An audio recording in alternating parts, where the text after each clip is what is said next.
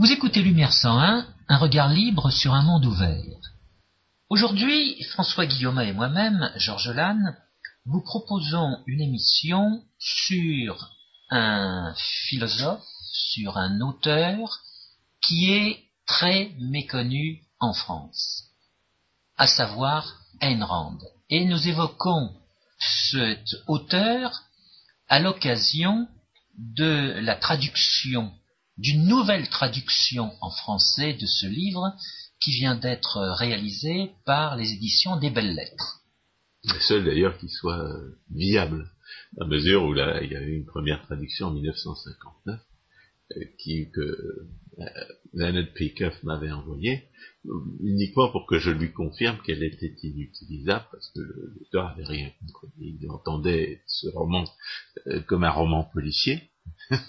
il voulait simplement profiter de l'immense succès que ce, roman avait eu aux États-Unis. 40%, 42% de la population se dit libérale. Et euh, comme c'est pas un roman policier, mais un roman philosophique, euh, il était complètement passé à côté de, de l'histoire. Alors, avant d'entrer dans l'histoire, euh, je voudrais dire un mot de cet auteur ignoré en France.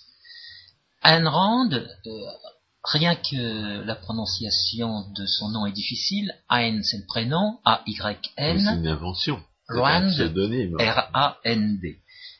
Eh bien, cet auteur est une femme qui est née en 1905 à Petrograd, dans une famille que certains considéreront comme de la petite bourgeoisie tsariste. Son père était pharmacien. On appelle une petite bourgeoisie. ça. Non, elle, habitait, sur, la place, euh, je sais pas quoi. C'était, c'était pas la petite bourgeoisie, c'était la bourgeoisie. Bon, alors ma source n'est pas la bonne. Elle a émigré aux États-Unis en 1921 et nous a quittés en 1982. Euh, Cela étant... Euh, Après la publication de Philosophy Who Needs It, explique pourquoi on a besoin de la philosophie et, pourquoi, à quelle question euh, la philosophie répond. Nous aurons l'occasion d'évoquer la question dans une prochaine émission. Voilà, on expliquera que nous avait démontré la nécessité de la philosophie pour répondre à certaines questions, qu'elle a effectivement fourni des moyens de valider euh, les, démonstrations philosophiques comme euh, pour notre part nous ne l'avions pas trouvé jusqu'à présent, jusqu'alors plutôt, et mais que ne répondait pas vraiment à toutes les questions. Aujourd'hui, nous n'allons pas. Pas de façon tout à fait satisfaisante. Aujourd'hui, nous n'allons pas nous situer dans la philosophie proprement dite, quoi qu'elle sera implicite ce qu'on va dire, mais... Il s'agit en fait de rendre compte subjectivement de l'effet de la lecture de Atlas Shrugged sur un économiste qui se pose des questions sur les moyens de valider sa science euh, après avoir pris au sérieux le pseudo-expérimentalisme et avoir rencontré des gens qui le contestaient à, des titres différents. Alors, encore un mot sur euh, la vie de Ayn Rand aux États-Unis. Elle fait donc d'abord une fois arrivé aux États-Unis, une carrière de scénariste dans le Hollywood d'avant 1939-1945, euh, puis publie plusieurs romans dont deux vont connaître des succès d'édition euh, très importants. Le premier, c'est traduit en français La source vive, The Fountain Head en anglais, en 1943. Bah, le premier est traduit en français, parce que le premier c'est We the Living. Oui, non, mais je parle de ceux qui ont été montés au cinéma. Et... Ah oui, avec Gary Cooper. Exactement. Ça s'appelle The Fountainhead en, en anglais et La Source Vive en français. Voilà, c'est ce que je viens de dire. Ça. Et il y a eu un film, un film à partir de de, de, de We the Living en italien, qui s'appelait Noi Vivi et qui a été, euh, que, nous avons vu d'ailleurs grâce à, un ami italien, nous avons fait une soirée. Voilà. on fait une projection euh, privée, privilégiée. Il y, a il y, a un certain nombre d'années déjà. Et euh, c'était un film qui était censé dénoncer le, communisme. Il était tourné à l'époque de, Mussolini, mais comme il dénonçait pas que le communisme, ses auteurs n'ont forcément eu euh, tous les honneurs du, parti fasciste. Et le deuxième euh, grand ouvrage, eh bien, c'est euh, justement Atlas Shrugged, qui vient d'être traduit en français sous le titre La grève. Cet ouvrage est paru en 1957. C'est l'original. L'original. la grève, entre guillemets, c'est maintenant. C'est pour ça qu'on en parle. Euh, à,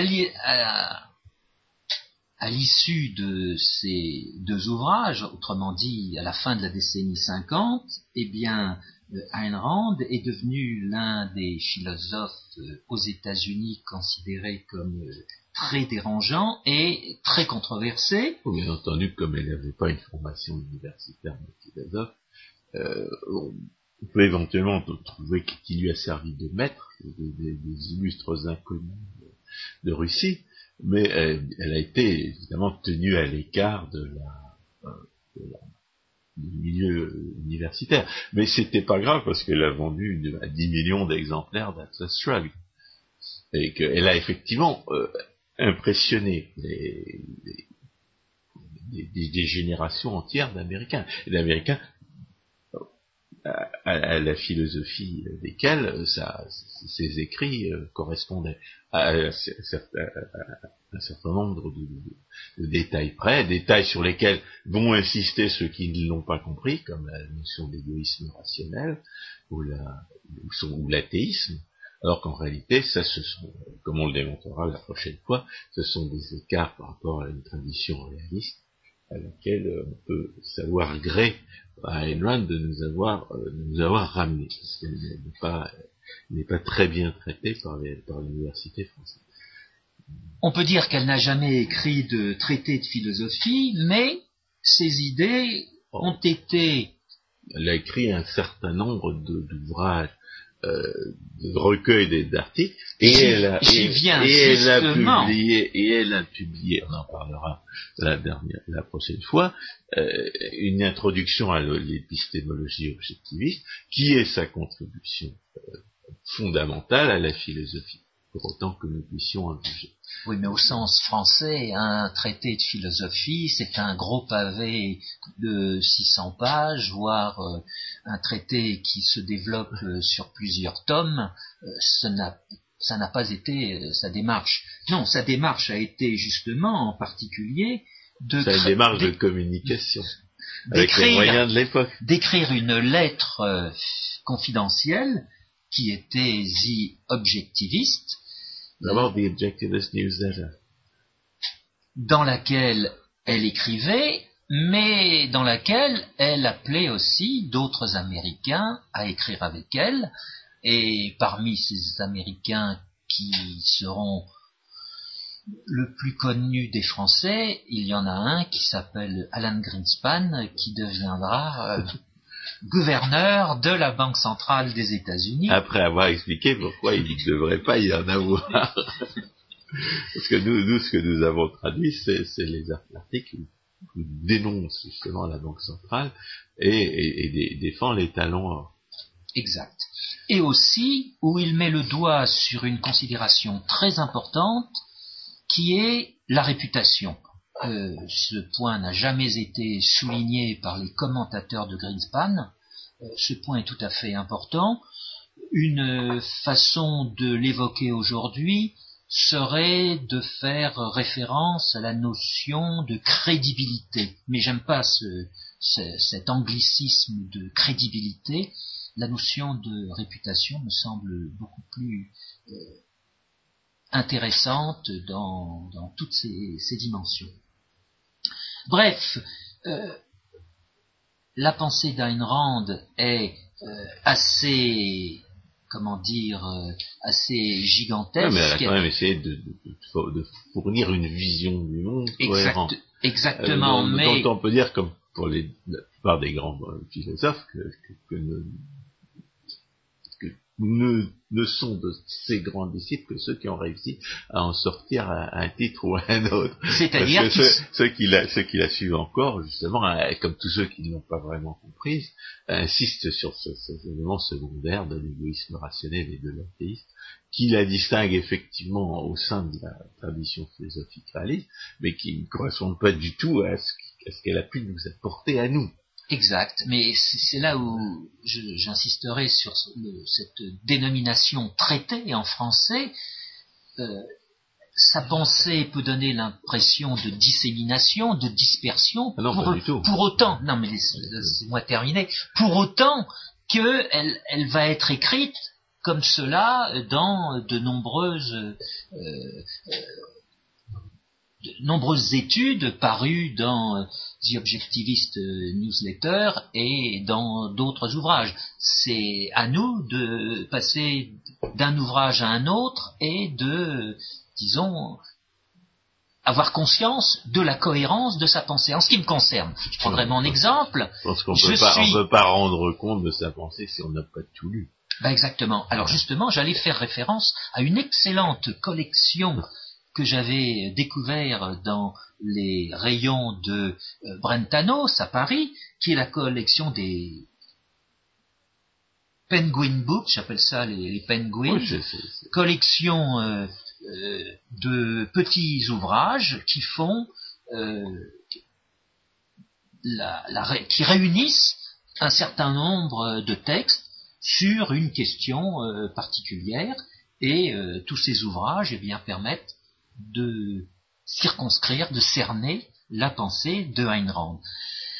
De fait, et c'est pour ça que je vais maintenant laisser la parole à François Guillaume, de fait, euh, je suis beaucoup plus intéressé par tous ces, ouvrages de philosophie de Ayn que par l'ouvrage dont on va parler aujourd'hui, qui vient d'être traduit en français sous le nom de La Grève, dont on on va dire un mot, euh, oh, parce que je discutais de cette traduction. Oui, parce que euh, ce, pour moi, ce roman est, est un roman euh, philosophique que je rangerai sous la rubrique roman philosophique française dans la veine de Diderot, dans la veine du neveu de Rameau. oui, ça fait plus de 1000 pages dans la version en livre de poche. Euh, donc il y a deux façons d'aborder. Dans l'original, en ligne de poche, il fait plus de C'est-à-dire qu'en français, il fait au moins 20 à 30%. Autrement dit, il y a deux façons, deux grandes façons d'aborder Ayn Rand, celle que j'ai suivie et celle qu'a suivie François Guillaume. Alors moi, François Guillaume. J'ai tout lu de Ayn Et vous avez commencé par Atlas. J'ai pas, pas, essayé de me faire passer pour un spécialiste de Ayn Rand après avoir lu un bouquin et demi. Le, le, la, lecture de, de l'Atlas Shrugged, c'est, c'est, quelque chose qui est, qui, qui, se fait qu'une seule fois dans la vie, parce qu'il y en a, parce que dans la vision du monde que, que, j'ai, que vous pouvez avoir en tant qu'économiste, il y a un avant et un après Atlas Shrugged. Avant Atlas Shrugged, vous pouvez, vous pouvez croire euh, à que le, que le à la philosophie, euh, je dirais empiriste qu'on vous a, vous a enseigné euh, en tant qu'économiste, euh, en faisant prendre au sérieux des gens comme Karl Popper. Après avoir lu Atlas Shrugged, vous avez compris qu'il y a des vérités absolues, que ces vérités absolues se démontrent philosophiquement, c'est-à-dire se démontrent logiquement, et que la, que logique décrit bel et bien une réalité qui est objective et absolue. Et ça, c'est euh, le, grand talent de Ayn que de le démontrer par l'illustration. C'est donc c'est un roman qui, au, départ, vous commencez à, au départ, vous commencez à lire.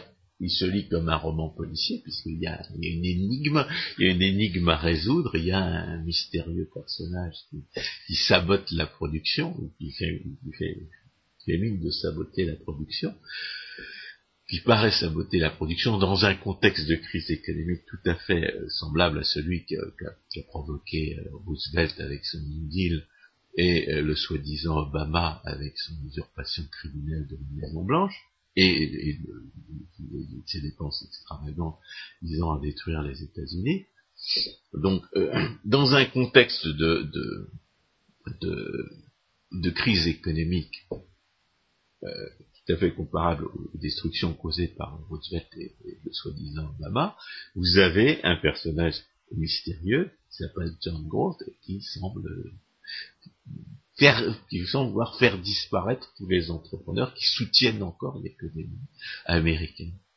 Et toute la, et tout, tout le roman policier va, consister finalement dans, la découverte des principes philosophiques qui justifient euh, l'action du, dénommé John Groth et, on va voir à la fin du, roman le discours de John Groth qui par des moyens mystérieux euh, réussit à s'emparer du réseau de, télécommunications radio de l'ensemble du pays et qui fait. Nous sommes en 1957. Oui, alors il n'y a pas la, il y a pas la télévision, il n'y a pas le, il y a pas le, Il y a un peu de télévision oui, tout de même. Il y a un peu de télévision. en noir et blanc.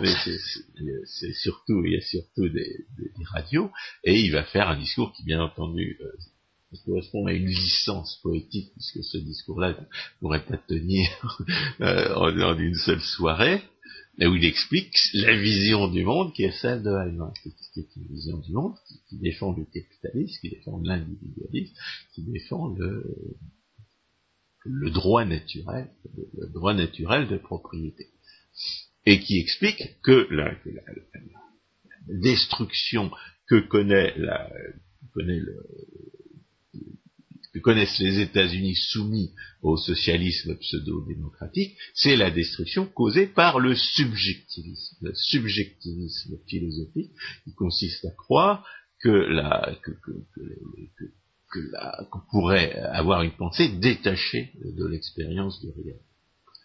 Alors, euh, du point de vue, euh, du point de vue de la, parcours intellectuel de l'économiste à cette époque, euh, la, dénonciation du subjectivisme, c'est en même temps la dénonciation d'une, c'est en, réalité une dénonciation d'une approche de la philosophie qui nie la, que la, que, qu'il doit nécessairement y avoir un lien entre la logique et l'expérience. Fondamentalement, c'est, c'est une, c'est le, c'est la tradition empiriste, et c'est la, réponse que la, philosophie allemande a prétendu euh, donner à cette tradition empiriste, la réponse qui est entièrement fausse, comme, euh, les, philosophes réalistes l'ont toujours, euh, toujours affirmé. La, la, la nécessité d'un lien entre la, entre la démonstration logique et l'expérience, c'est le, fondement du, discours objectiviste. Ça n'est pas particulièrement, euh, euh, dirais, euh, original de la part de Enron, mais c'est une rencontre essentielle pour un économiste à qui on a, fait gober du, euh, Karl Popper, et, et, et, à qui on a présenté euh, éventuellement Ludwig von Mises comme, euh, comme antidote. Alors, pour, pourquoi est-ce que Ludwig von Mises est moins pire que Karl Popper? Parce que pour un économiste, Karl Popper est entièrement faux. Euh, il n'y a absolument aucun moyen de valider la théorie économique par les moyens de la, de la méthode expérimentale. Ludwig von Mises lui offre des moyens de preuve, mais il offre des moyens de preuve en, utilisant l'échappatoire que donne, euh, fournit euh, euh, Emmanuel Kant et plus généralement l'idéalisme dont l'université française abreuve ces, malheureux sujets consiste à, partir de la, de la pensée, du cogito, comme dit, comme dit Claude Tresse-Montant quand il se moque de Descartes, et, et, à considérer que les, que les lois de l'économie sont des lois de la pensée. Du point de vue pratique pour l'économiste, la, solution offerte par, par, par Ludwig von Mises et par son et par euh, Hans Hermann Hoppe qui lui succède, mais qui à mon avis commence déjà à s'écarter de la tradition kantienne parce que euh, parce que il va il va exalter dans l'action, justement, le lieu de contact avec le réel qui permet de valider l'expérience et par, et par conséquent qui permet de constater l'échec ou la réussite de l'action et qui par conséquent va rétablir le contact entre l'expérience et la, et la logique que, euh, que Kant euh, est incapable de fournir. Donc l'avantage la, de l'approche de, de, de Mises, qui est une approche, je dirais, de la théorie économique comme une théorie de la conscience, c'est que justement le fait que, la, production et les jugements de valeur sont des actes de la conscience, sont un, c'est le fait le plus, euh, le plus systématiquement méconnu par les pseudo-expérimentalistes contemporains, et c'est également le, fait dont le refus euh, de, de, le, de, le, prendre en compte conduit le plus aux erreurs les plus systématiques.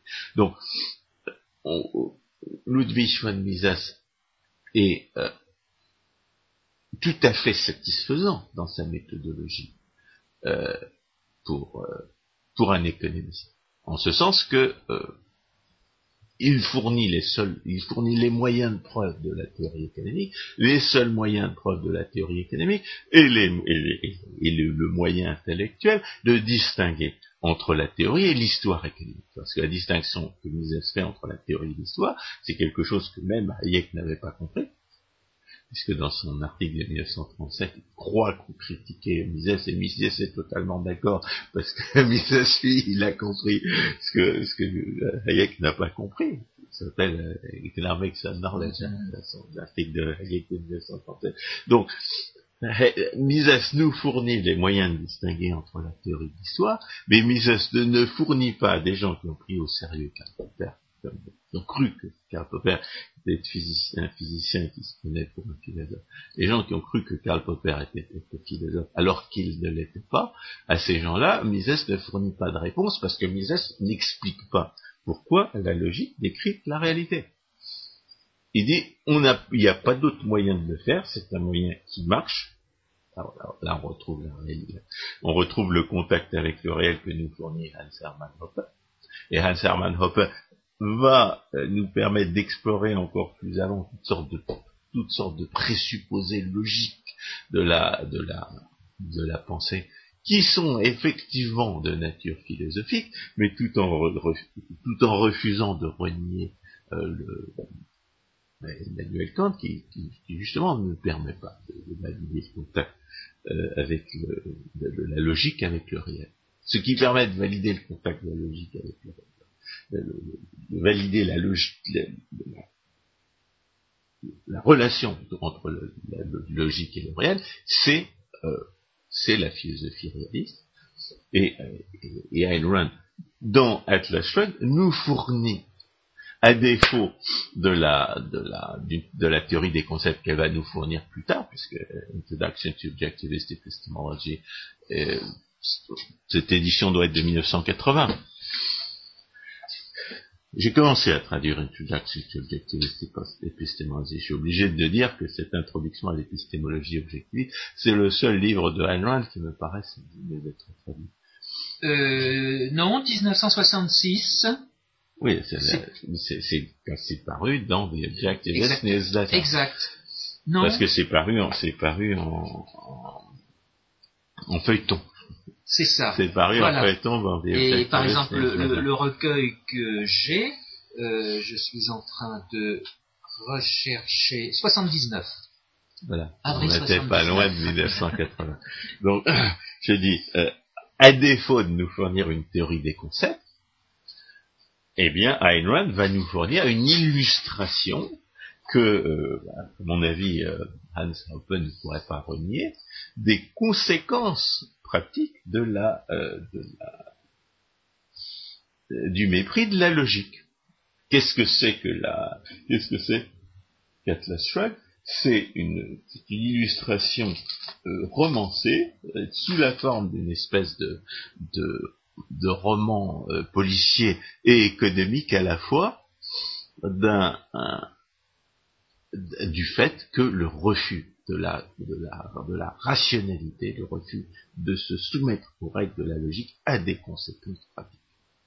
C'est-à-dire qu'elle nous fournit une force illustration de, des rapports entre la logique et la réalité par une, description des effets d'un refus de la logique, d'un irrationalisme euh, fondé sur, sur divers prétextes, dont l'idéalisme allemand est un des plus, caractéristiques donc conséquence d'un refus de la logique sur la réalité. Des gens qui crèvent dans des accidents, des gens qui meurent de faim, des gens qui se retrouvent au chômage, des gens qui, au contraire vivent par la violence sur le dos des autres, euh, sans aucune raison, parce que ce que, nous avons démontré par ailleurs avec Bitur Calambert, c'est qu'il y a très peu de gens qui profitent du pillage d'autrui. Mais pour comprendre qu'il y a très peu de gens qui profitent du pillage d'autrui, il faut appliquer les lois de la logique à la, théorie de l'action humaine. Et, il faut comprendre quelle est l'origine de la production. Ce qui manque un petit peu dans Atlas Shrugged, parce que c'est 1957, c'est tout le charlatanisme de la, du prétendu développement durable, par exemple, qui est un, prétexte euh, relativement récent euh, pour nous imposer le communisme. Alors, avant de rentrer dans le détail, disons un mot du titre. Atlas Shrugged en anglais et en français La Grève.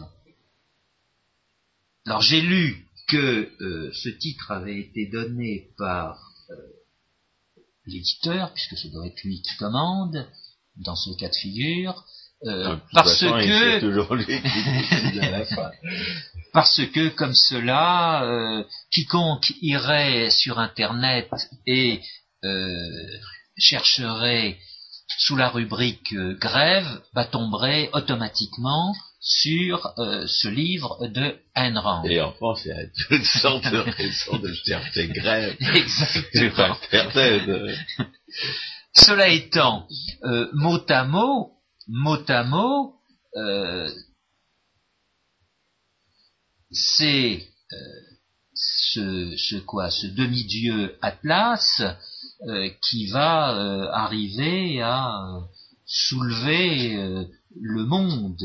Non, mais la, légende d'Atlas, c'est Atlas qui porte le monde sur ses épaules. Oui, mais qui le soulève, oui.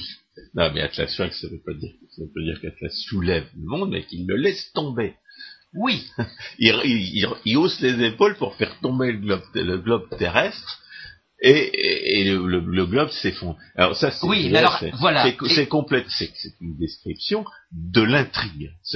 L'intrigue, c'est les, entrepreneurs qui sont les véritables, la véritable source de la production. Ayn Rand a parfaitement compris, à la différence de pas mal d'économistes elle était misésienne hein, du point de vue économique, euh, euh, c'était sa référence. Mais elle avait mieux compris certaines choses que Mises. Notamment, on comprend pas pourquoi Mises affirme la, preuve logique en matière de, théorie de l'action, et pourquoi il n'affirme pas la preuve logique en, matière de, de, philosophie politique, en matière de justice. La preuve philosophique est également valide en théorie économique et en, euh, et normative euh, politique, pour exactement pour les mêmes raisons. Le problème, c'est peut-être que Mises n'avait pas compris que c'était les mêmes raisons. Il n'avait pas compris le lien entre la, entre la, logique et l'expérience, puisqu'il se référait à Emmanuel Kant. Il pensait, qu'il pensait que la théorie économique était une loi de l'esprit. Voilà la normative politique serait-elle pas le même d'esprit elle, aussi, elle débouche sur la sur l'action. Et comme nous l'avons euh, dit à plusieurs reprises d'ailleurs, les, solutions de la philosophie politique sont les mêmes que celles de la, de la théorie économique. Ce qui est productif est juste, ce qui est, ce qui est injuste est destructeur, réciproquement. Donc, euh, parce qu'elle était meilleure philosophe que, que Ludwig Mises, avait été capable de comprendre ce que, ce que Mises ne comprenait pas. Savoir que la théorie, la philosophie politique peut et doit être validée, et comme on le verra euh, la prochaine fois, elle avait presque découvert euh, une philosophie politique cohérente. Pas, pas complètement, parce qu'on a beaucoup insisté, nous, sur la différence entre le minarchisme et l'anarcho-capitalisme, et elle rejetait l'anarcho-capitalisme mais quand même beaucoup plus que Mises qui rejetait jusqu'à la notion de droit naturel. Mais alors, Donc on en, on en, est, on en est à la, on en est à l'entrepreneur comme, comme créateur de toute richesse. Heinlein avait compris ça. Et l'intrigue de, de, de, Atlas Shrugged, qui en fait un roman économique en même temps qu'un roman policier, c'est repose fondamentalement sur l'idée que si les, si les entrepreneurs, que les pseudo et, euh, démocrates socialistes veulent réduire en esclavage, si les entrepreneurs décident de s'en aller, eh ben il n'y a plus d'esclaves à exploiter. Voilà. L'entrepreneur, c'est celui sur lequel toute la production repose, parce que l'entrepreneur n'est pas une, une, classe sociale, c'est un aspect de l'action. C'est en tant qu'entrepreneur que nous produisons chaque fois que nous produisons. Parce que nous créons de l'information. Nous créons de l'information. Grant avait une théorie de l'information qui était assez moderne. C'est, c'est l'aspect de sa métaphysique qui est le plus, élaboré. La métaphysique de l'être étant, étant pratiquement inexistante. Mais euh, sa, métaphysique de l'information, elle, elle est, bien élaborée. C'est pas très bien, c'est pas très bien ce qu'elle aurait pu. Euh, elle n'appliquait pas forcément à tout, à tout ce qui en relève, mais elle avait bien compris en économie la métaphysique de la production. la métaphysique de la production, c'est que l'être humain est créateur de l'information, qui, qui, est la, qui, est la, seule richesse, qui est la seule source de la richesse. Et euh, ayant compris cela, elle, l'illustre dans ce roman euh, philosophique, qui montre ce qui se passe justement quand quand, quand, c'est absolument vrai, et que certains refusent d'en tenir compte, ou font semblant de, de, refuser d'en tenir compte. Et Atlas Shrugged, c'est justement l'entrepreneur qui tient la, qui tient l'économie sur ses épaules, et qui, pour illustrer le fait que c'est bien sur, sur, ses épaules que, que repose l'économie, laisse tomber. Laisse tomber. on aurait très bien pu, on aurait pu très bien très bien pu traduire par Atlas euh, laisse tomber le monde. Alors moi je fais ma petite parenthèse. Je, considère, que la grève fait tout à fait partie des, traductions acceptables. Oui, alors, bon. Alors, il, est, il, est, trop tard de toute façon pour investir dans une réflexion à ce sujet, puisque le livre est paru sous ce titre, mais euh, c'est pas forcément le, le seul titre possible, puisque la, il y a toutes sortes d'autres traductions dans d'autres langues, la, la Rebellion de Atlas en espagnol, euh, et, et, autres, autres traductions qui, qui peuvent d'ailleurs s'écarter de l'original. Je trouvais dans le mot, euh, dans le verbe to shrug, une euh, originalité que j'ai découverte euh, non pas au lycée en faisant de l'anglais, mais dans les journaux financiers. Mhm. Il se trouve que euh, les journalistes euh, anglais ou américains aiment bien euh, ce verbe et ne se limitent pas à shrug. Parlent, le, le, verbe qu'ils utilisent, c'est to shrug off. Justement pour insister sur cet aspect de on se débarrasse, on, laisse tomber. Et dans le mot grève, euh, je ne vois pas euh, cette référence à l'action humaine et à ce euh, entre guillemets ras-le-bol que peut avoir l'entrepreneur face à toutes les difficultés qui lui sont opposées. Oui, mais ça, ça, ça, renvoie justement à une mentalité qui est exactement à contraire, nous exactement contraire à celle que, à celle que, que Ayn exactement.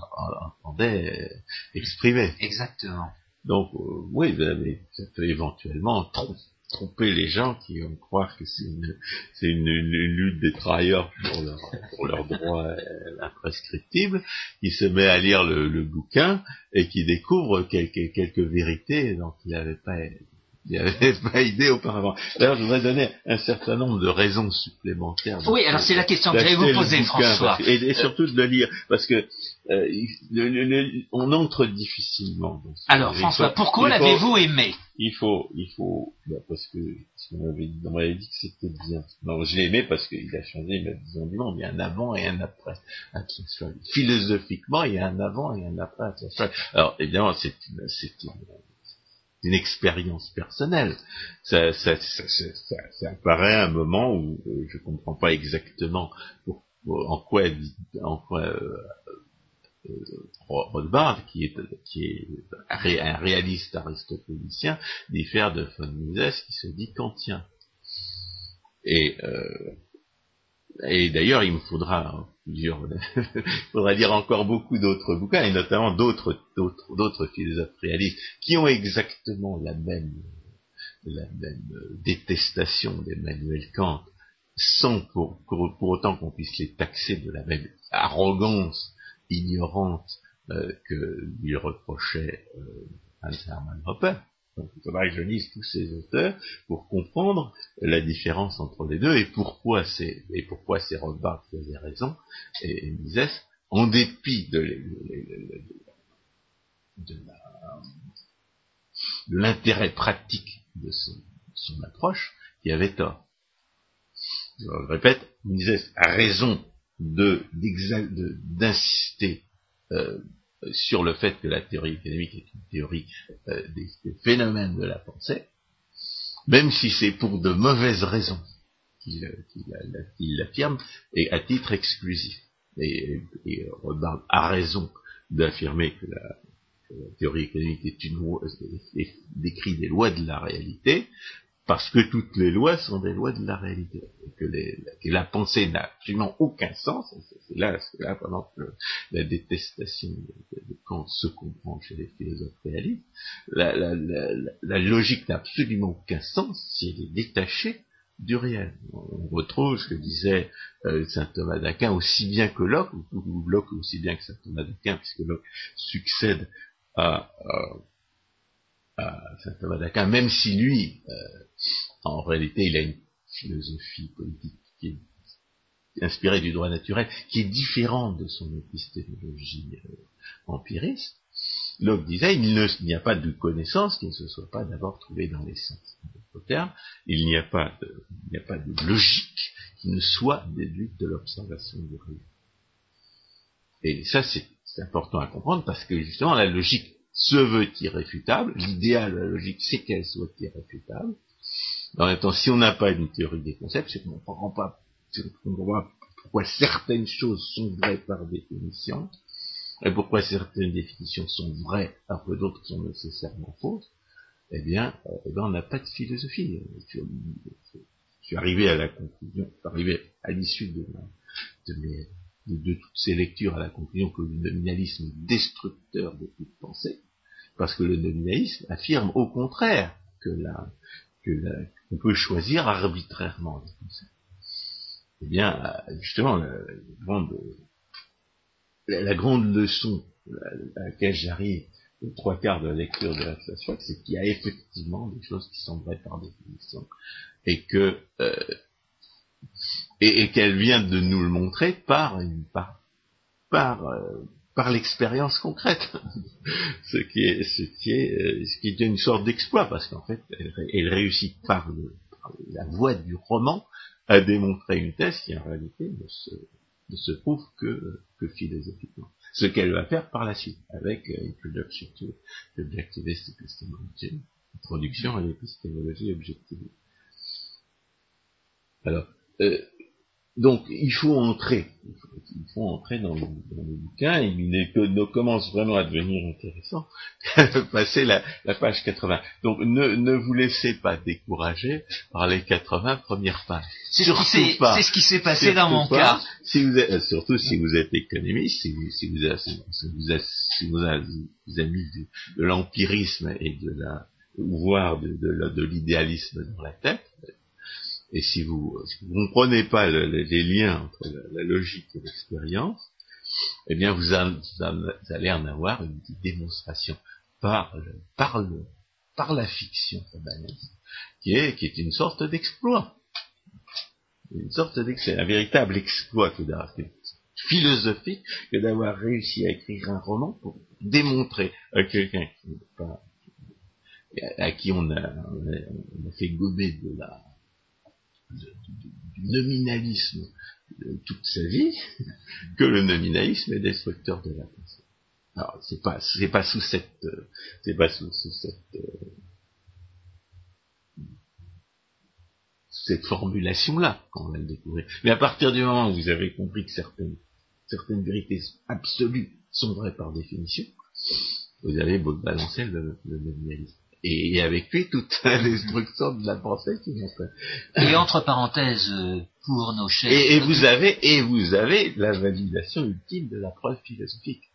Car, car pour valider la preuve philosophique, il faut montrer comment cette, euh, comment la, la logique s'ancre dans l'expérience durée d'un réel objectif et, euh, et, et, absolu, ce pourquoi Ayn Rand appelle sa philosophie l'objectivisme. Euh, elle aurait pu choisir une autre dénomination, mais au départ on comprend pas pourquoi elle appelle ça objectivisme. À la fin, on comprend, et on comprend aussi que cet objectivisme-là euh, n'est qu'une étape, euh, une étape euh, substantielle de, l'évolution de la tradition philosophique réaliste. Une parenthèse pour nos chers auditeurs, nous vivons aujourd'hui en plein nominalisme. En permanence, le discours qu'il provienne des politiques ou qu'il provienne des médias est un discours nominaliste. Il faut que chacun le nominalisme est un subjectivisme épistémologique fondamentalement, la démonstration logique n'est valide que si les, que si les concepts sont ancrés dans, le réel, s'ils traduisent les lois d'une réalité objective. Sinon, ils décrivent tout ce qu'on veut, mais pas forcément la réalité. Et d'ailleurs, avec, euh, avec les mathématiciens du début du XXe siècle, on va avoir, on va avoir ce, ce, genre de débat. Contre qui s'élève euh, Henri Poincaré Voilà. Et, Henri Poincaré va d'ailleurs, comme il est un bon mathématicien, il va leur rentrer dans le chou et démontrer qu'ils ont, démontrer qu'ils ont rien inventé qui soit vrai. ils ont rien inventé qui soit vrai et rien dit de vrai qui soit nouveau. Et c'est un, peu, un peu rassurant pour ceux qui, ceux, qui entendent que la logique soit ancrée dans le réel. Mais on va, mais le débat, les débats de, de Poincaré, euh, enfin ce, ce, que dit Poincaré consiste à, euh, à dénoncer une soi-disant logique qui, qui refuse de, se, de, de, s'ancrer dans, dans le réel expérimental. Exact.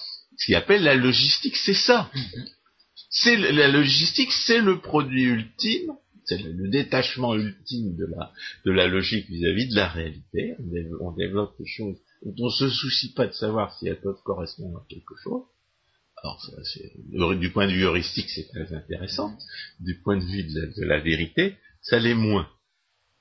Et puis, quand on, quand on s'appelle Henri Poincaré, on montre que c'est pas si nouveau que ça, ou que, que, que ça n'est pas vrai du tout.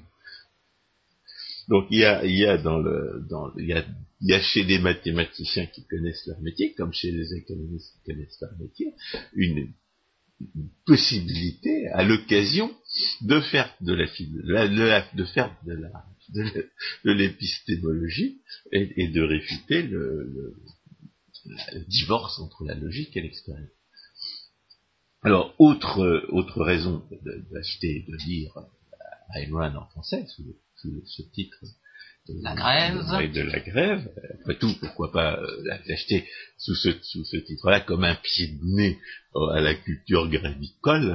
Euh, pourquoi pas? Pourquoi pas acheter la grève? Pourquoi pas distribuer la grève à des, à des syndicalistes? Par exemple, au moment où pour leur ouvrir l'esprit. Oui, demain. Pour leur ouvrir l'esprit. voilà, donc pourquoi ne pas pourquoi ne pas lire la Grèce Parce que l'actualité, c'est aussi l'actualité de la, euh, de la, de, la destruction de la, de la, de l'économie par le, par le socialisme pseudo-démocratique et par un socialisme pseudo-démocratique qui peut prendre les apparences du capitalisme. Parce que les, les, les, les plus grands voleurs de la crise actuelle, ce sont les banquiers à qui les hommes de l'État donnent de l'argent qu'ils ont volé aux contribuables. Et ce sont des banquiers dont on peut très raisonnablement soupçonner, quelquefois on peut même soupçonner que c'est l'explication principale, que s'ils ont pris ces risques inconsidérés, c'est parce qu'ils étaient certains de pouvoir voler le contribuable en cas de, en cas de difficulté. Je dirais aussi parce qu'ils ne savaient pas. Ils étaient dans une ignorance Ouais, mais dont ça- ils n'avaient pas Mais conscience. ça, c'est du, fait de leur irresponsabilité institutionnelle, c'est du fait de la politique monétaire qui détruit l'information nécessaire euh, pour Exact. prendre des décisions euh, financières euh, informées. On discute toujours de la question de savoir si la politique monétaire, finalement, on peut anticiper les, effets de la on peut anticiper ces effets de manière à ne pas se laisser piéger par, euh, par une politique d'inflation des actifs. On sait que la politique monétaire fait monter exagérément les actifs, donc on dit ah mais vous avez tort, vous avez, vous avez tort de dire que la, que la théorie autrichienne de la conjoncture fonctionne parce que les gens ont la capacité à euh, de, prévoir que la, une politique euh, d'inflation des actifs va se, ça va se traduire par une, par une crise euh, financière. Le problème, c'est qu'on ne sait pas dans quelle mesure la, politique monétaire fait, fait trop de monnaie, et on ne sait pas quand ça va s'arrêter.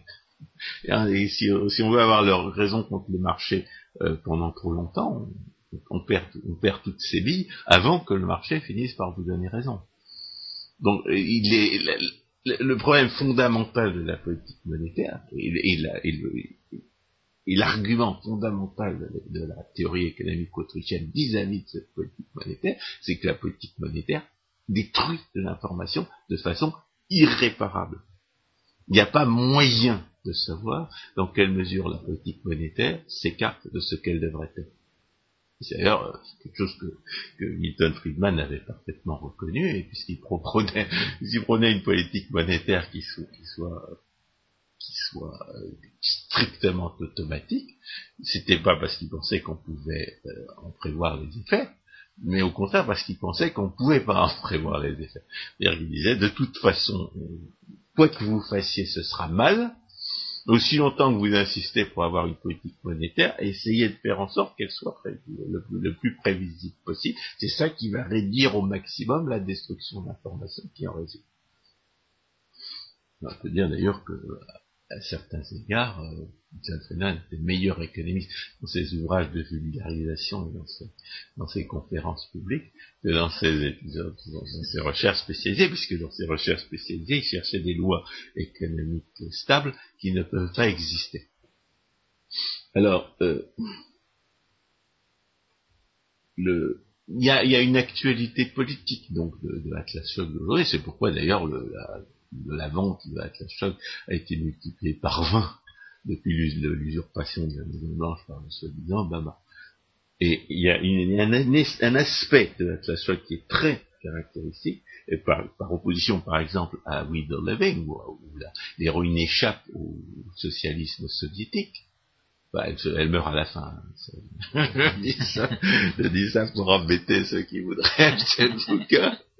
Elle, cherche à échapper au socialisme soviétique. Là, on est en plein, on est en plein socialisme euh, euh, engendré par l'égoïsme intelligent et la fausse philanthropie, comme disait, euh, comme disait Frédéric Bastiat. C'est-à-dire, on est, on est en plein, en plein, euh, en plein euh, pseudo-capitalisme des, pré- des prédateurs, engendré justement par un refus de penser la norme politique. C'est d'ailleurs un des grands, euh, l'un des messages que Ayn Rand va, signaler à ses lecteurs dans, dans Philosophy Unit qui a besoin, qui a besoin de la philosophie, que qu'Hervé de Congo, euh, qui, a, qui a été traduit, peut-être pas par Hervé de Congo, mais par euh, par euh, par euh, François René Rigaud. Ah oui? Oui. Alors donc il y a, il y a, il y a le texte lui-même, la philosophie qui en a besoin, a été traduit en français. Et Ayn Rand, évidemment, nous, euh, nous apprend à quoi sert la philosophie. Euh, en matière politique, elle a distingué ce qui est euh, ce qui est destruction imbécile et aveugle de ce qui est de ce qui est juste et productif. Exactement comme la théorie économique, qui d'ailleurs en fait partie. Il ne faut pas oublier ça. C'est, c'est à partir du moment où vous avez compris que la théorie économique n'est pas une science expérimentale, une branche de la logique, elle fait partie de la philosophie. C'est un grand malheur d'ailleurs qu'elle s'en soit détachée, parce que les, soi-disant philosophes actuels ne connaissent pas la philosophie, et, la plupart des, économistes actuels, enfin la plupart, non, les philosophes actuels ne connaissent pas la théorie économique, et la plupart des économistes actuels ne connaissent pas la philosophie. Et par conséquent, ils peuvent prendre au sérieux les, pseudo-expérimentalistes que nous avons passé notre temps à, dénoncer.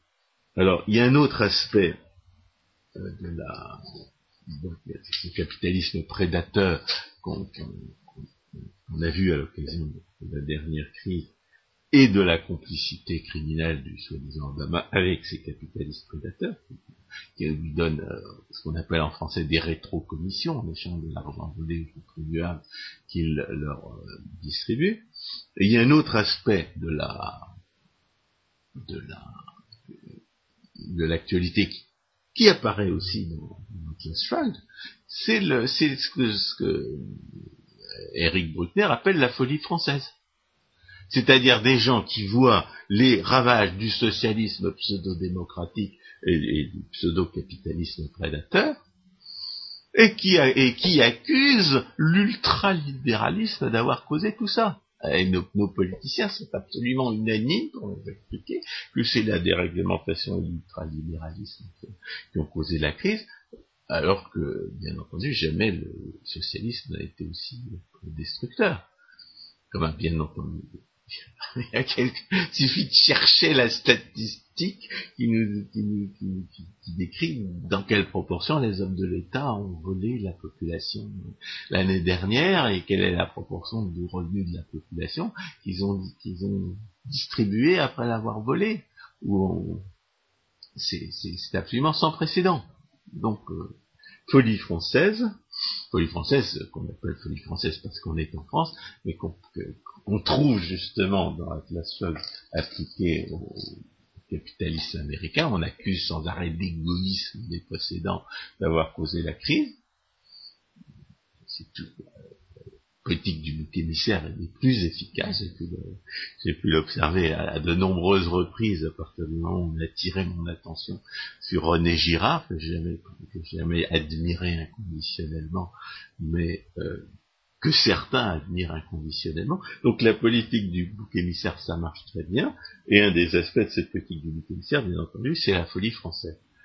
Alors, euh, après avoir donné toutes les raisons pour lesquelles il faut, il faut lire Atlas Shrugged, malgré les, euh, malgré le fait qu'il faut entrer dans, l'histoire pour, pour, se trouver accroché, il faut quand même insister sur un certain nombre de, euh, de, défauts littéraires des romans de Ayn Rand. Je pense que Ayn Rand est une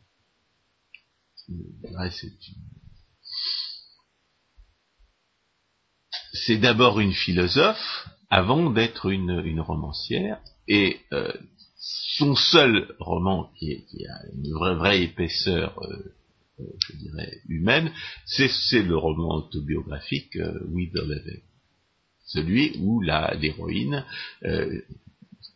cherche à échapper au socialisme léniniste, et dans, la réalité, elle y échappe effectivement.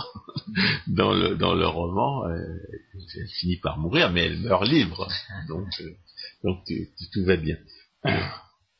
Il y a donc, c'est un, n'est pas, euh, pas une romancière extraordinairement humaine. Elle a, elle a des personnages, conformément d'ailleurs à son, à sa, à sa, à cette philosophie de, de, l'écrivain, euh, exprimée dans The Romantic Manifesto, elle, considère que le devoir de d'une œuvre de fiction, c'est de, de présenter un conflit de valeurs, de présenter un drame des valeurs, des, convictions, des opinions, et, les personnages qu'elle qu'elle qu'elle met en scène sont, sont, porteurs de ces opinions, de ces convictions, et une bonne partie de l'intrigue euh, naît des, des, conflits entre les, entre, les, les opinions des héros qui, euh, dont certains n'ont pas une vision du monde totalement cohérente.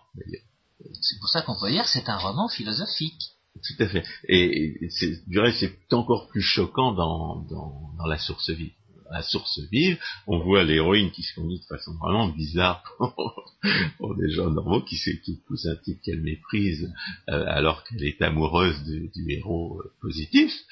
Euh, pour des raisons qui nous échappent un petit peu, mais le héros positif n'ayant pas, tout compris, eh ben, il y a un conflit entre les deux héros principaux et jusqu'à ce que le héros positif ait tout compris, ou que l'héroïne positive ait tout compris, eh bien, il y aura, y aura pas de happy, euh, de happy end. Et là, donc le, les, les, les héros dans, dans, ces romans philosophiques agissent conformément, ou les héros, ou les anti-héros, bien entendu, il y a l'épouvantables Wesley Mouch dans, euh, dans We Believe, dans la source livre, qui est un, personnage qui justement cherche à détruire l'indépendance, cherche à détruire la, confiance en soi et la capacité créatrice des gens, qui, promeut le parasitisme social et, intellectuel tant qu'il peut. Un vrai, un vrai, un vrai, un vrai méchant. Et d'ailleurs, Ayn euh, avait reconnu que souvent les méchants étaient plus intéressants dans les romans que les gentils, euh, en leur en fournissant une explication qui était un petit peu courte qui correspond justement à l'interprétation des, gens qui ne l'ont pas comprise et qui consiste à dire finalement les, méchants sont, intéressants parce qu'ils sont égoïstes, parce qu'ils sont pas altruistes, parce qu'ils sont pas généreux. Euh, la, validation de l'intérêt personnel qui, fait partie de la tradition philosophique réaliste à Ayn il y avait, il y avait ben, on avait une interprétation toute particulière dont on n'est même pas certain de pouvoir la définir très précisément. C'est pourquoi d'ailleurs euh, on, est contraint d'en faire un aspect tout à fait secondaire de son œuvre et de, disqualifier ce qui est un aspect essentiel mais en même temps, euh, elle avait compris que les méchants étaient, souvent plus intéressants que les gentils. Euh, peut-être parce que les gentils, euh, une raison qui pourrait éventuellement l'échapper, c'est que les gentils sont des, êtres moins complexes que les méchants. Les méchants étant, étant issus de contradiction par définition. Un méchant est irrationnel, Heinemann hein, le démontre très très bien que, l'injustice est irrationnelle, le méchant est forcément irrationnel, donc il est plus complexe, donc du point de vue romanesque, il est plus intéressant. C'est pas parce donc, donc contrairement à l'interprétation de Ayn moi ce que j'affirme, c'est que le méchant est intéressant du point de vue littéraire parce qu'il a la complexité que Ayn ne voulait pas donner à ses personnages. Plutôt qu'elle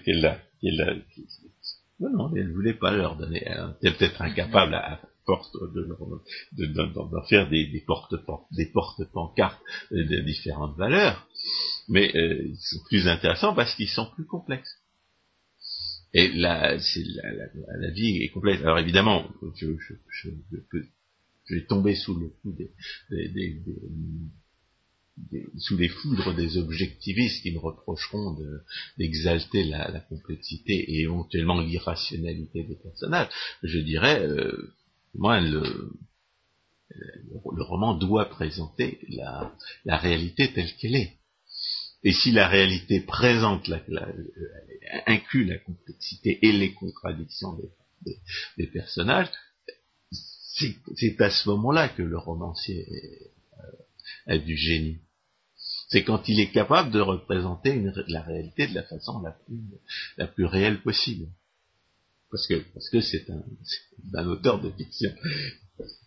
Alors, euh, donc les, personnages de Heinlein sont des euh, traduisent son parti pris philosophique. Et il y a un autre aspect de, bien entendu, que l'on peut que l'on peut considérer comme une licence poétique, c'est le discours de John Galt. Alors, le discours de John Galt n'est pas euh, traduit, c'est un résumé de la philosophie de Ayn Si on veut connaître la philosophie de Ayn il faut lire le discours de John Galt, en plus de l'introduction à l'épistémologie objective, puisque l'introduction à l'épistémologie objective traduit ce qui est implicite dans toute la tradition philosophique réaliste, mais que je n'ai trouvé que chez elle. Ce qui ne prouve pas que ça n'existe pas chez les autres, puisque je, me suis intéressé à la philosophie pour répondre aux questions que je me posais en tant qu'économiste, ou en tant que philosophe politique, parce qu'un économiste doit connaître la philosophie politique. Mais euh,